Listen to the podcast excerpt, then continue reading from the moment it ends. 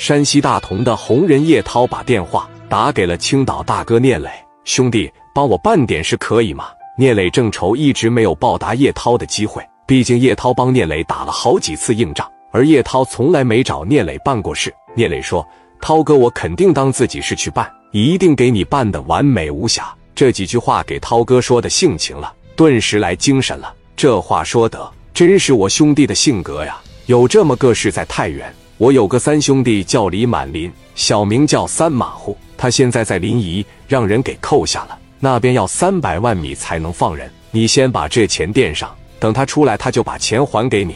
要是实力允许的情况下，再帮他收拾一下这伙人。好的，涛哥在临沂是吧？知道是谁讹的他吗？我在那边也有朋友，我先打听打听是多大的手子，具体的我也没问。一会我把他电话给你，你俩联系吧。现在的山西，除了我就是我这个三兄弟，我不混社会，也没有操控团伙。山西这边的一把大哥就是满林兄弟，无论如何都要确保他的安全。聂磊听后了解了事情的重要性，这个李满林可不是一般的小兄弟，这个事我更得好好办了。具体怎么办，我得好好规划一下，我必须办得完美。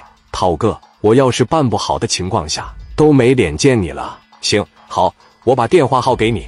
你尽力，兄弟。叶涛的意思是，山西一把大哥都摁在这了，那你千万要多加小心，不要小瞧了对方。撂下叶涛这边的电话，聂磊就把电话打给李满林。三马虎拿着电话瞅了齐长兴，齐长兴说：“借吧，喂，你好，兄弟，我是青岛的聂磊。”李满林听到聂磊这句话以后，心里边就顿时的特别的有安全感，话语间都在透露着一种霸气。你好，兄弟啊，我是山西的李满林。涛哥帮我找到你，让你费心了。你看人这句话说的，真正的大哥只要是到那端的，都是互相给面子的。你尊重我，我就尊重你。聂磊说：“不麻烦，涛哥的事就是我的事，涛哥的兄弟，那自然也是我聂磊的兄弟。我肯定尽我最大的力量帮你办成。谢谢兄弟了。你先带三百万，把我和我的这帮兄弟整出去，这个钱我肯定会双倍还给你的。先不谈钱的事。”临沂谁扣押的你？齐长兴在你旁边吗？你让他接个电话。齐长兴也是说话非常的蛮横。电话一接，你好，我是聂磊，我不认识什么美什么磊，别废话，拿钱赎人就完了。你叫齐长兴啊？他妈说话怎么的？你吃枪药似的？你不会好好说话啊？我给你这帮兄弟都弄死，你信吗？你试试啊！你把他们弄死，我就给这个兄弟整死。你他妈的是送钱来的还是打架来的？咱俩认识吗？你这么跟我说话，你听清楚啊！我是青岛的聂磊，你青岛有朋友可以打听打听我。我现在马上带着三百万我过去，钱我可以给你，但是我山西这帮哥们，你要敢动他们一根汗毛，我炸死你！电话啪的就撂了。聂磊当时把电话打给王群力了，群力给我整一张三百万的支票，干啥呀，哥？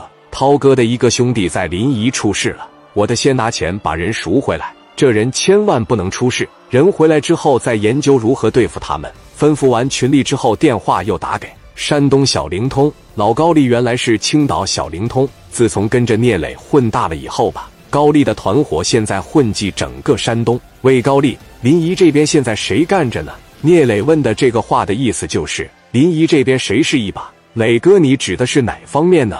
有个叫齐长兴的，你认识吗？是开废品收购站的那个齐长兴吗？就是开废品收购站的那个，他这个废品收购站根本不收购废品，他干的是打家劫舍的生意。这一整不就对上号了吗？肯定就是这个人啊！那他是什么背景？他现在把我一帮山西的哥们给扣押了。他在临沂的段位就相当于你身边的于飞，他们的老大都是江哥，是那个叫王岩江的吗？聂磊听完也是为之一震，因为这个人确实很大，大到不可想象的地步。